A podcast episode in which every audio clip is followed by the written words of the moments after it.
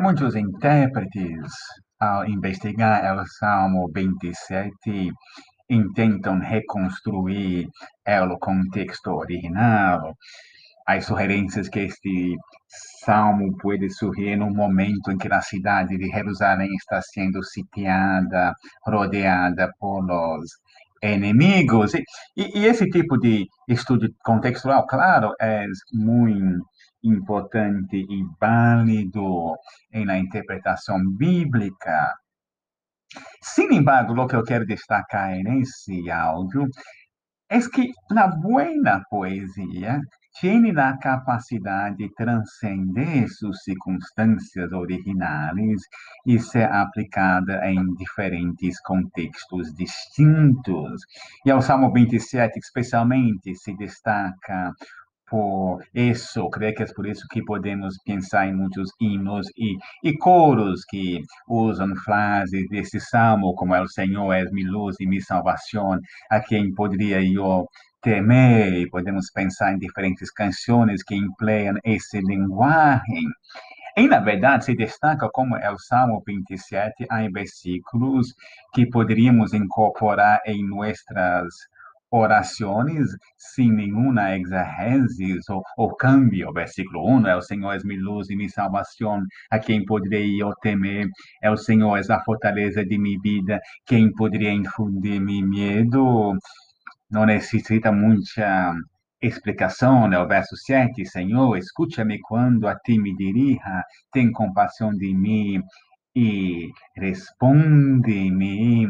São, são frases belas e, e poéticas que fazem parte do vocabulário cristiano, e creio que é essa característica da poesia de ser adaptável facilmente a outros contextos, que fazem do livro dos Salmos ser tão popular na vida devocional e na vida de oração.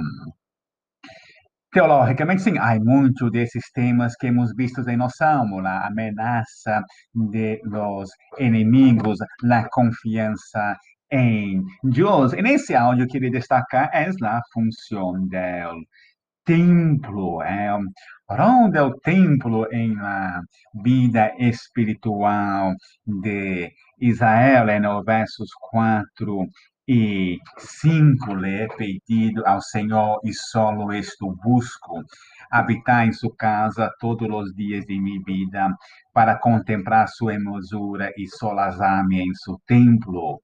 Quando venham os dias malos, ela me esconderá em seu santuário, me ocultará em lo mais recôndito do seu templo, me pondrá em lo alto de uma roca en la teología del Antiguo Testamento hay una actitud sofisticada con relación al templo. Dios es el único Dios, es el creador del universo, de todo lo que hay, é reconhecido que é absurdo crer que esse Deus pode ser contenido em uma edificação hecha por manos humanas.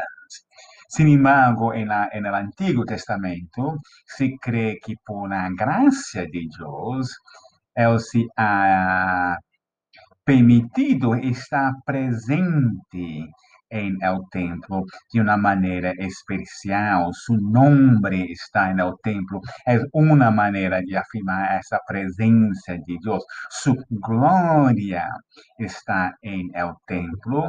E por isso, em el Antigo Testamento, quando uno vai ao templo, uno está acercando-se à glória, à presença, ao nome de Deus. É por isso que o santuário pode representar o refúgio que Deus oferece, da proteção que Deus oferece. Por isso, ir ao templo é uma coisa que demanda preparo, responsabilidade, estar íntegro para estar na presença de Deus, pero é fuente de grande alegria.